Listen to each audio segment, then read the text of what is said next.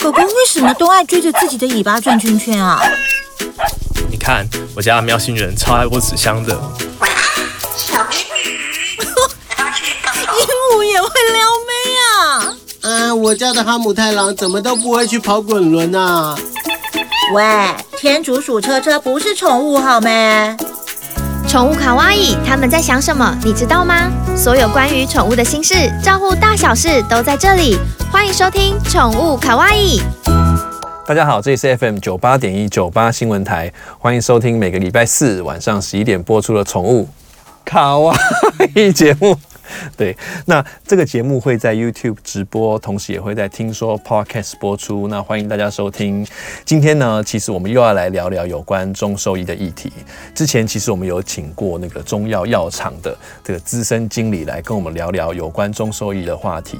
那其实呢，我们这个节目也在网络上搜寻啊。那其实我们就看到了一个粉丝团，叫做小林先生东洋兽医科的粉丝团。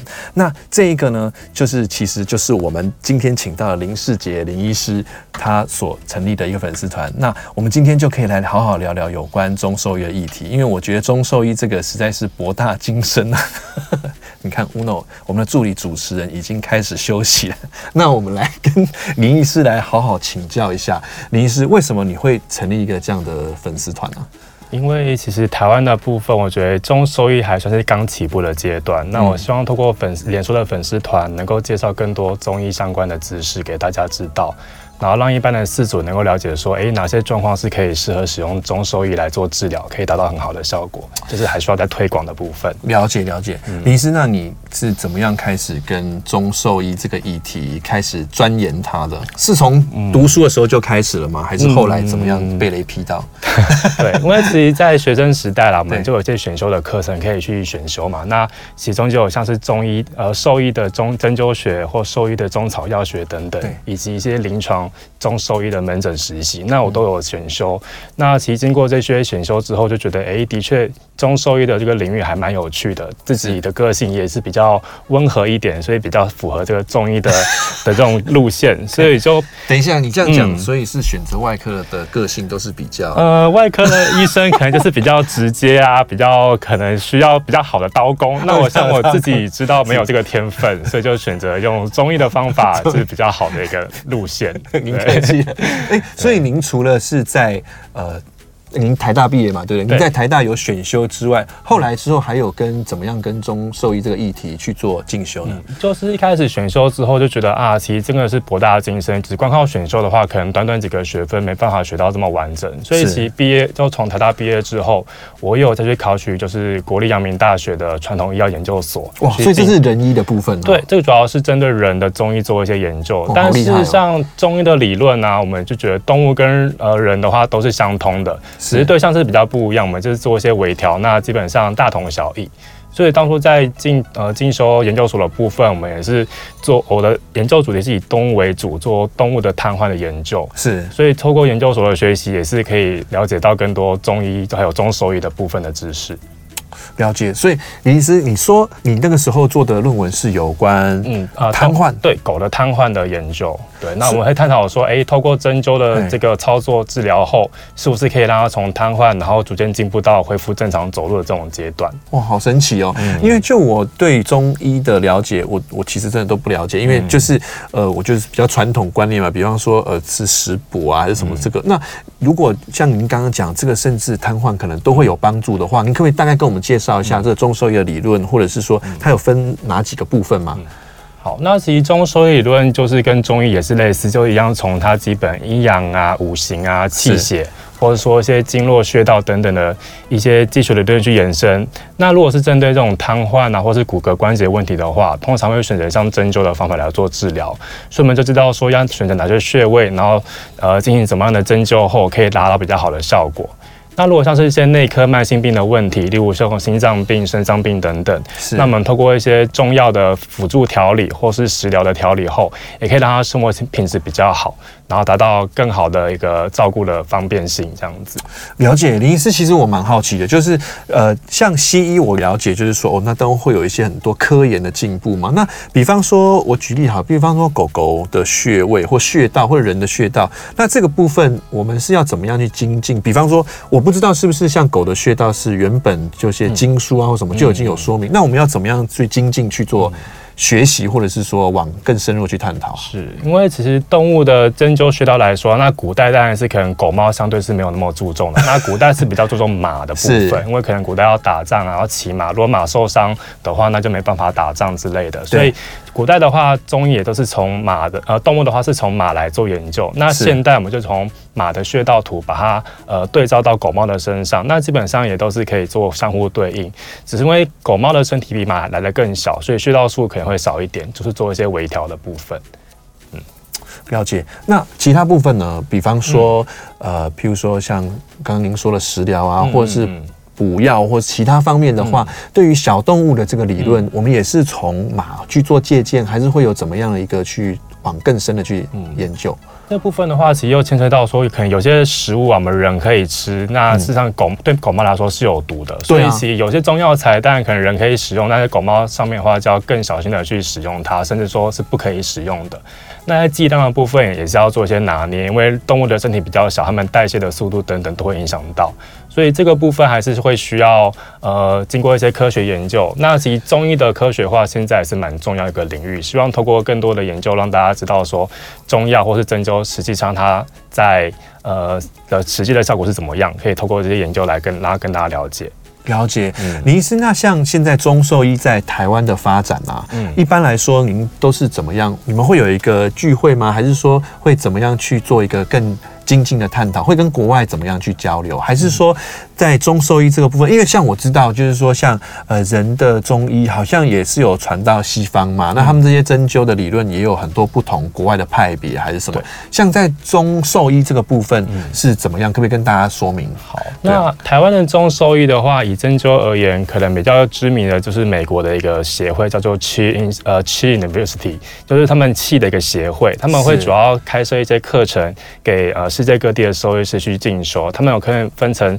针灸的课程或草药的课程、食疗课程等等，那你去上这些课程，取得学分后，就可以拿到一个像是类似次专科的兽医师。了解，林医师，所以你说的这个气的这个协会，嗯、它是专门是对兽医师的。对，没错，它是兽医师专门的一个协会。那这是比较国际性的一个协会啊。那台湾发源在哪里啊？发源于美国。哦，是哦。对，所以其实针呃兽医针灸部分是从美国红回亚洲，然后去世界各地。哦，好有趣哦。嗯、所以是什么样的人把他带到美国去的？呃，那个协会的创办者。其实是一个华裔啦，就是好像是中国大陆的那个华裔，然后他只是在原本在中国大陆是中医师的背景吧，然后只是他们到美国后，他就是应用在动物身上，那就发现哎，其实动物的针灸啊，这些草药的部分也都是很有效果，然后就成立一个协会，然后推广。嗯。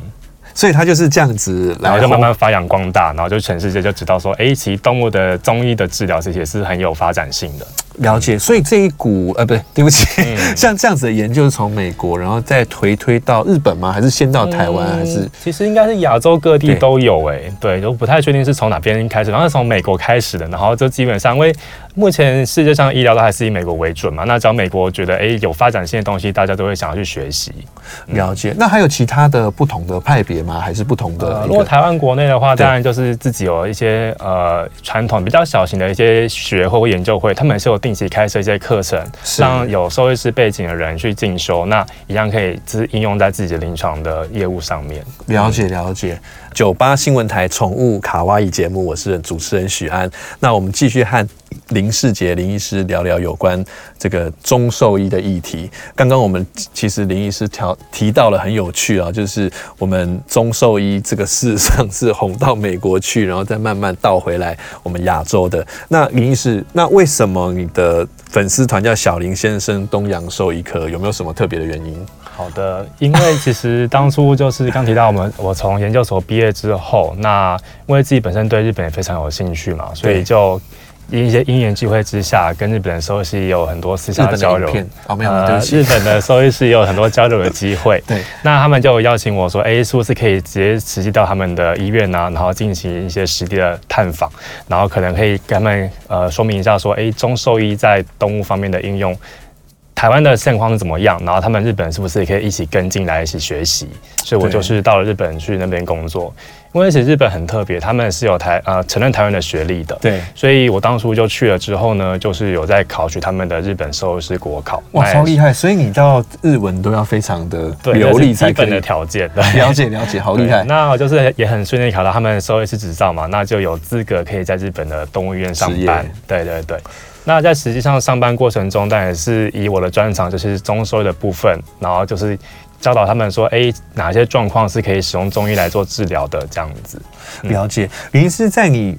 从台湾到日本这段时间呢、啊，就你来看，你觉得在日本的国情跟台湾接受这个中兽医的程度有没有什么不太一样？还是说你觉得是类似？嗯，相对于台湾来讲，我觉得日本的民众对于动物使用中医好像接受度没有像台湾这么高。是对，因为毕竟日本的医疗都还是以西医为主比较多。嗯，哎、欸，林医师，但是呃，我自己知道哈，就是在日本的人医的部分，他其实医师开药，他其其实一般都不是像我们中医跟西医分得很开，他们好像就是他们医生开药的时候，他们人医是呃中医跟西医的药是可以一起开的，对不对？对，是的。那即使这样子，他们民众对于中医的这个接受度还是没有台湾高哦。嗯，应该是说日本有个俗话叫做有有药无医，他们是有信任呃 知道对有知道有中药这个东西存在，他们。但是他们比较基本的理论的话，可能是比较没有办法传承的这么好。对不起，有药无医是什么意思？有药无医是说他们就是有中药的存在，但是医疗的一些相关理论的话，他们就比较没有那么重视。所以像是我们说的一些。阴阳气血的理论啦，或是五行的理论等等，他们相对之下就觉得那个比较抽象吧，所以他们在实际上就相对没那么重视。但他们是相信说中药的确有一些它的药效存在的。对，嗯，所以他们就会用西医的西药呃西医的观点来开立一些中药来使用。但事实上这个理论啊，就跟传统的台湾的中医是不太一样的。怎么说？因为他们我们会要先，例如说把脉嘛，看舌头，先了解他的望闻问切之后。知道他的身体体质怎么样，然后去给他适合的中药材或者是针灸等等的。但是西医的，因为日本的话，西医就不会那么注重把脉或者是望闻问切，他们直接从症状来看。例如说，他们感冒就会开葛根汤，然后可能有某些疾病的话，他们就是开某一些肠胃道的处方药等等。理解。他们就把它从症状直接对应到中药材，而不会像是中医的望闻问切的理论来做一个诊治。理解，林医师，嗯、不好意思，因为你刚刚讲的这个，我其实我觉得蛮有趣的，嗯、就是你说中医这个，呃，刚刚什么温温。望闻问切这个部分是怎么样？可不可以大概去跟我们介绍？望闻问切的话，望就是看它的外观啊。那当然以动物来讲，我们就是看它的气色啦，然后看它黏膜的颜色、舌头颜色等等，还有看舌头。哦，有点像理学检查。对，没错没错。那知道它的身体状况之后，然后再就是第二个是闻，闻的话就包含闻味道。例如说有些疾病它可能会特殊的气味。是是。那再来是要问一些。呃，闻的话也包含问，呃，闻的话也包含听的部分。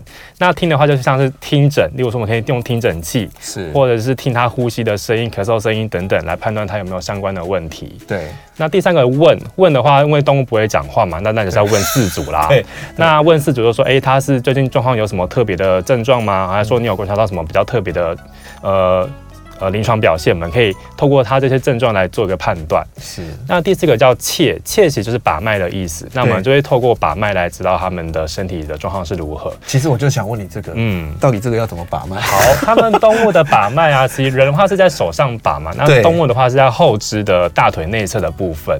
其实两边都有脉搏存在。那通过这个脉搏的强弱、深浅等等的一些特色，对，没错，我们可以知道说，A 是不是有一些。阴阳啊，或气血比较虚弱等等的问题，我们可以做个初步的判断。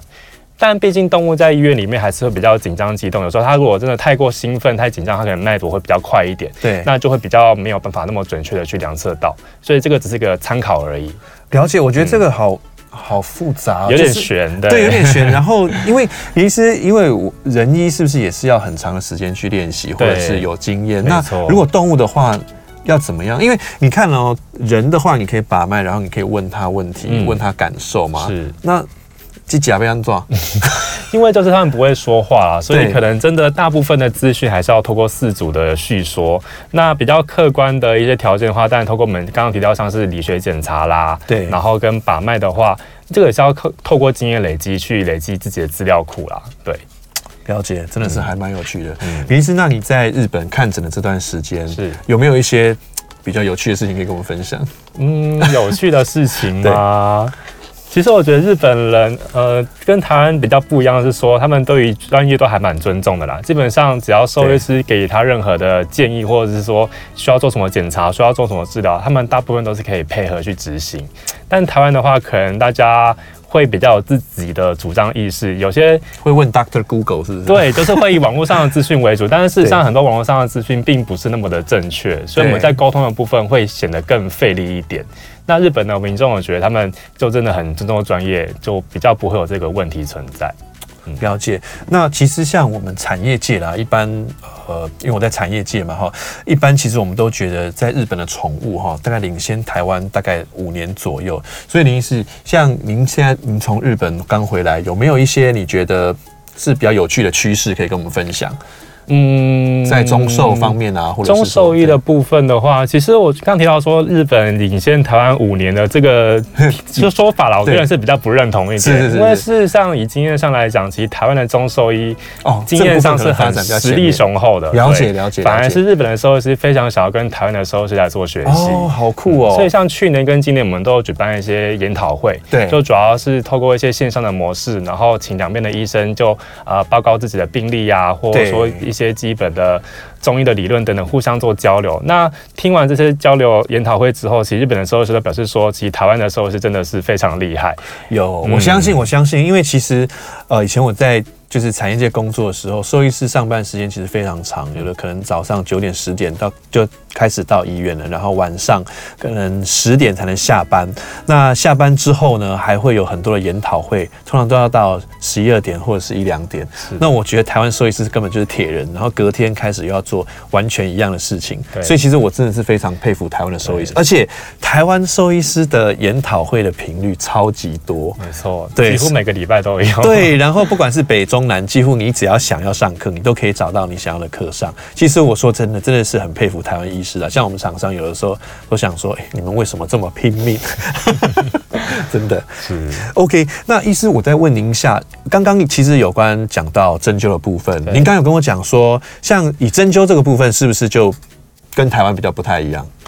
针灸的部分，你说动物的针灸吗？对，你说，因为你刚刚有告诉我说，像日本的针灸是有针灸师，是不是？对，因为如果是人的话，日本的话，其实他们没有中医师这个行业嘛，但他们有个针灸师的这个行业。但中针灸师跟中医师又不太一样，因为其实他们针灸师就只有专门负责针灸的部分。那动物的话，当然就没有这个行业啦，所以我是觉得他们对于针灸接受度是比较高，但是对于动物的针灸，他们可能还没有意识到，哎，有这个行业的存在，他们就比较不知道说，其实动物也是可以进行针灸的。理解，李医师，所以你在日本也有负责帮动物针灸的部分？是的，那他们他们的接受度高吗？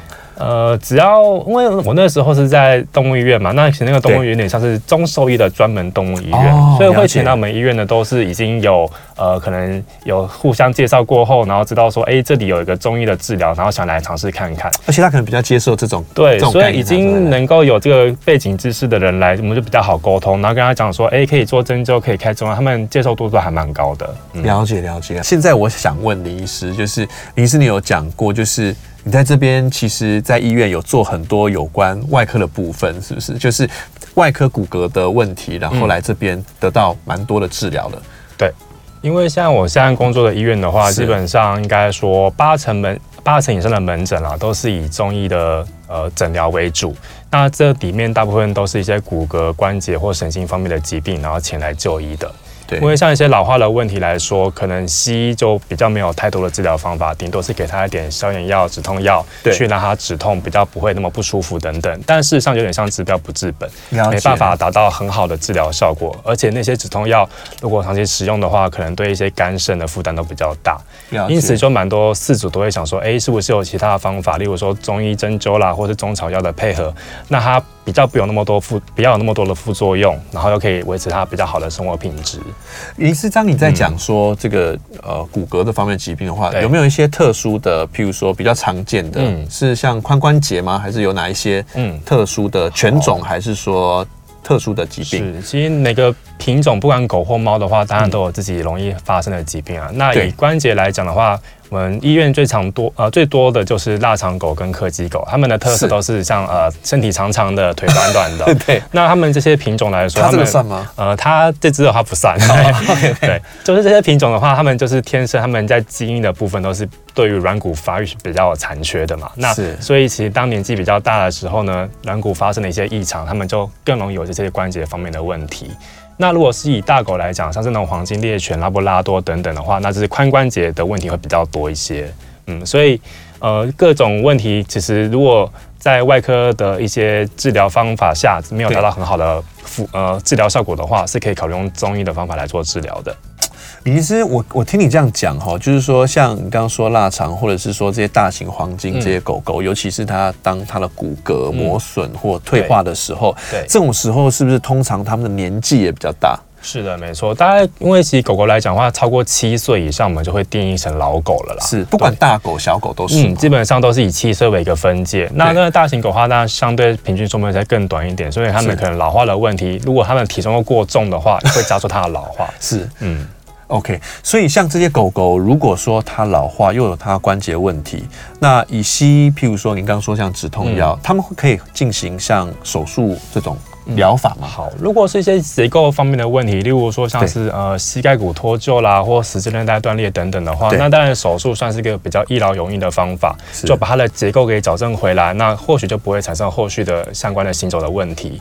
但在这些动物来说，大部分都是年纪比较大的动物。对，我刚刚也在想到，嗯，能不能够麻醉手术，那个还是要经过另外的评估。如果真的评估过后觉得麻醉风险太高，那可能一般饲主就会觉得，哎，有点怕怕的嘛。那我们就选择比较不侵入性的，就是用针灸或中药来做一个治疗，或许其实也可以达到不错的效果。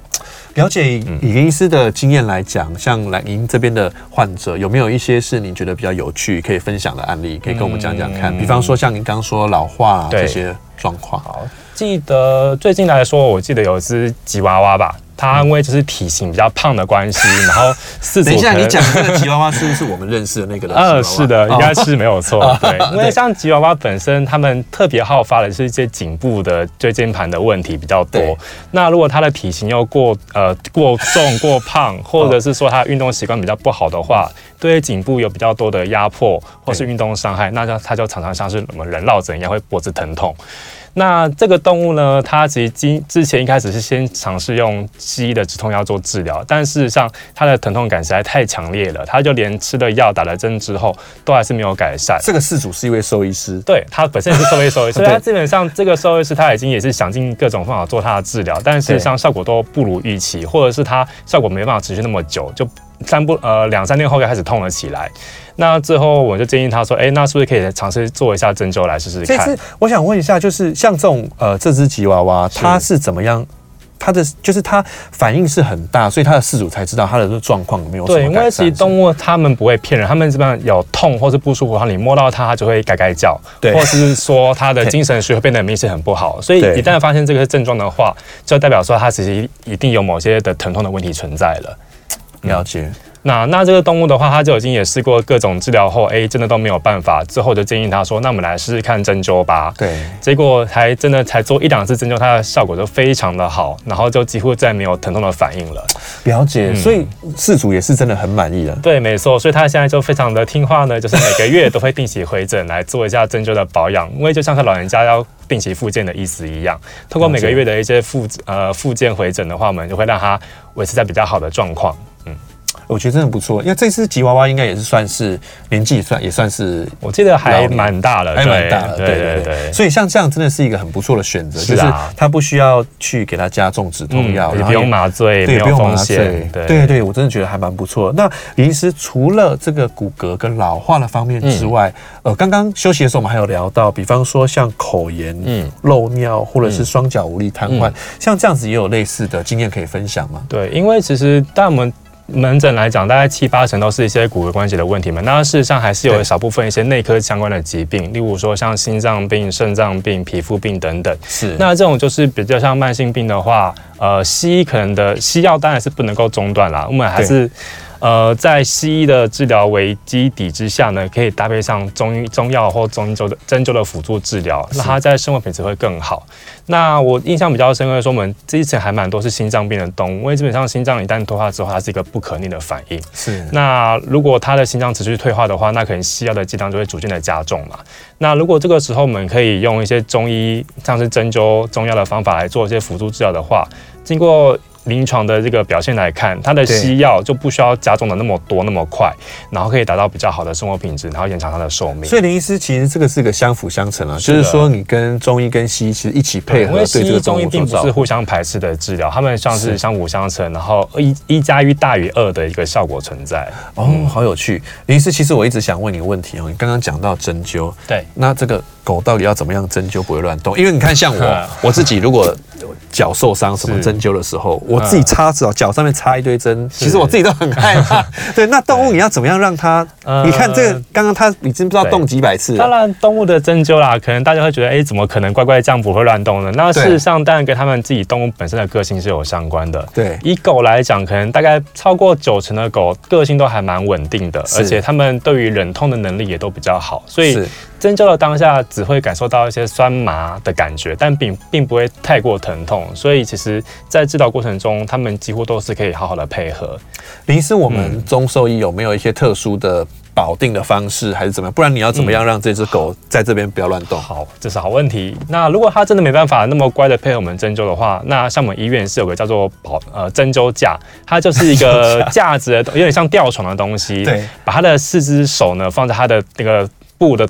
布置的洞洞里面去，它就没办法去挣扎乱动。所以你的意思是说，它有一个 hold 是这样子？对，一个像是一个架子吊床的方法，把它吊上去之后呢，它就四脚腾空嘛。像这样子是？对，没错，它就比较不会乱动。对不起，乌龙，你可以睡了。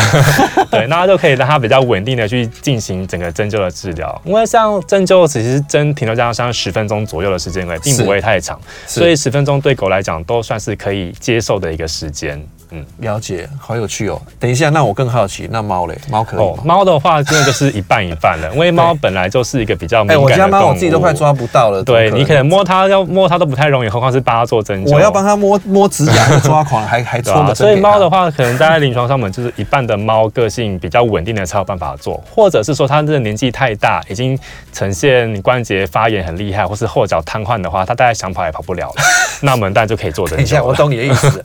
所以猫咪可能就是要看缘分。对，没错，就是看它的症状如何。对，没错，了解。那鼻医师在一般使用上，呃，中兽医的理论在猫狗有很大的不同吗？还是其实基本上原理也是差不多？嗯，其实原理是差不多的耶，因为都是哺乳类动物嘛。然后，了解。嗯，所以中医的理论就是人啊或猫狗来讲都是算共通的。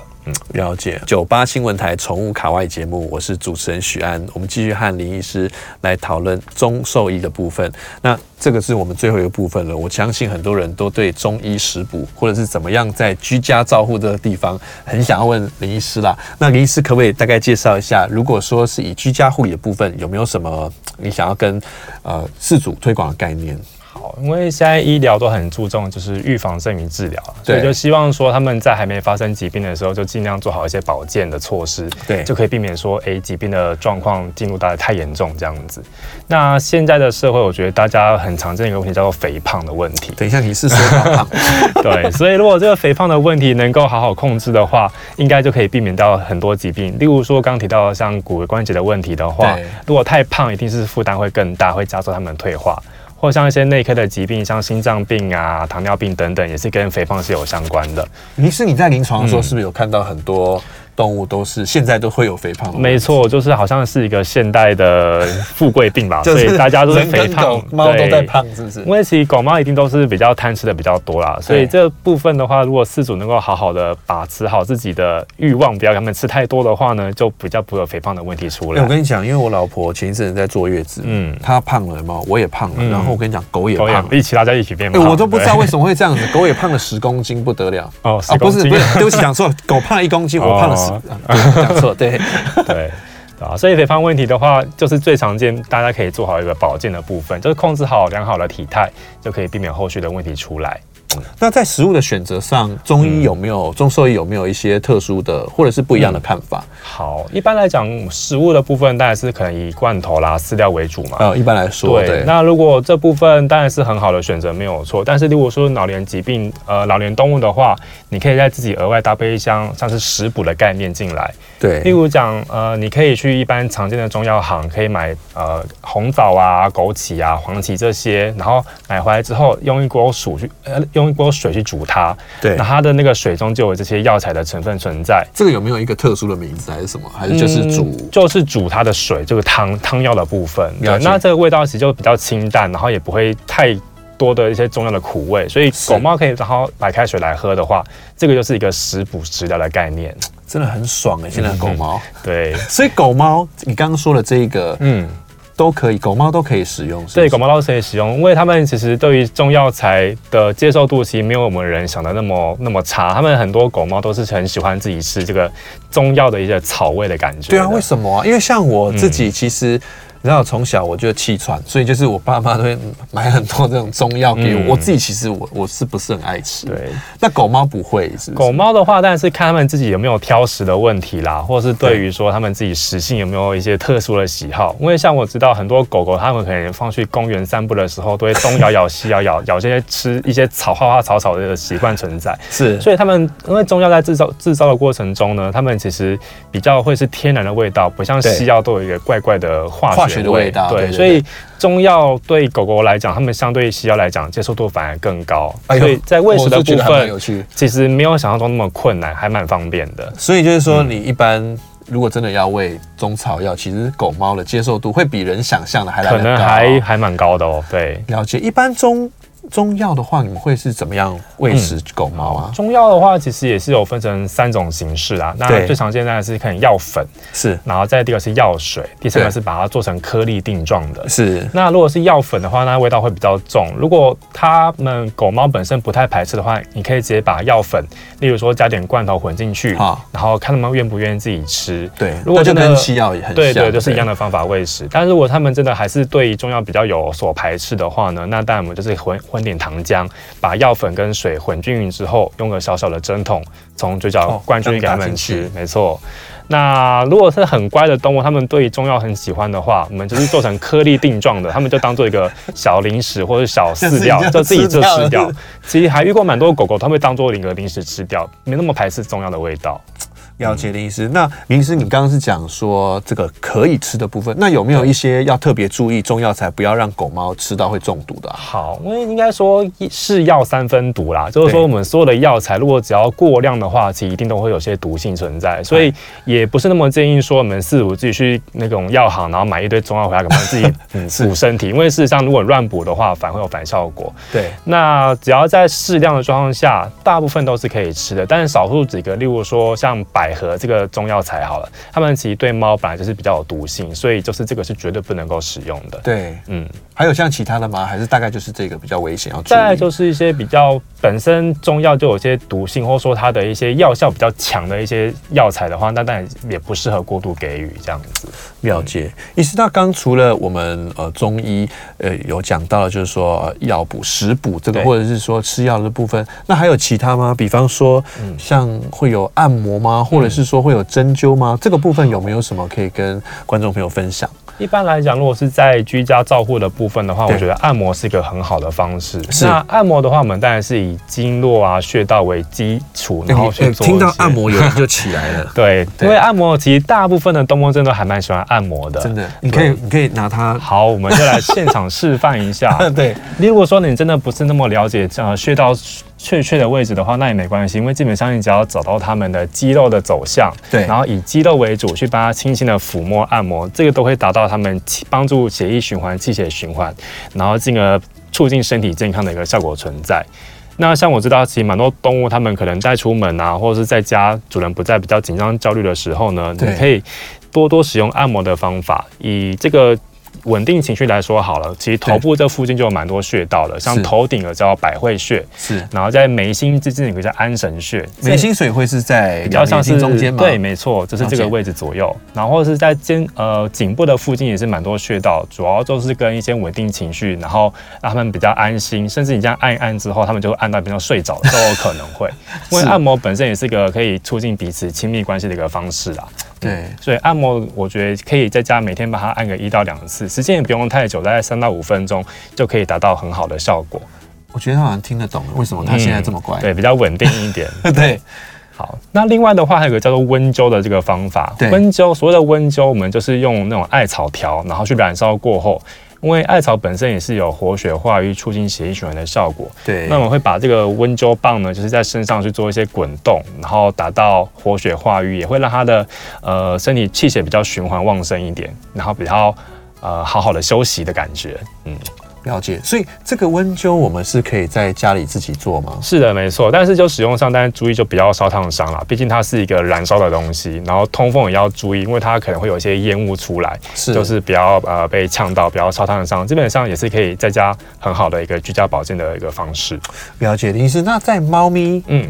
会有比较不同吗？还是你刚刚讲的部分，猫狗其实都算是蛮同。猫的话，其实当然它们个性就是比较敏感，所以你看按摩的力道上面就要更加的轻柔小心，也不要太过度用力，不然反而它们可能一不舒服就跑掉，然后产生一个阴影的话，它就更不想让你按摩了。所以我觉得按摩的时间可以比狗狗来的再更短一点，然后力道再更轻一点。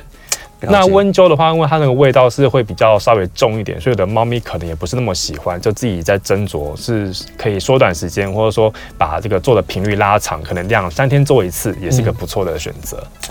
了解，你看我现在，我觉得我的 Uno 现在感觉按摩后跟按摩前就有一个明显的差别，舒服一点。对对对，你哎，谢谢林医师。那我觉得今天真的是很高兴邀请到林医师。林医师有没有什么特别会想跟我们的观众说明的有关中兽医的观念啊，或者是有没有一些他们的误解，或者是说有没有什么特别想告诉他们的话？好，对，因为以台湾来讲的话，当然目前大部分的兽医医疗都还是以西医为主，但是其实我就我的观察来说，是如果真的在一些西医已经遇到一些瓶颈啦，或者说真的已经不知道如何是好的时候呢，不妨就可以考虑一些中兽医的治疗。对，我们透过这样针灸或中药的一些调理辅助之后，或许可以达到一些意想不到的效果。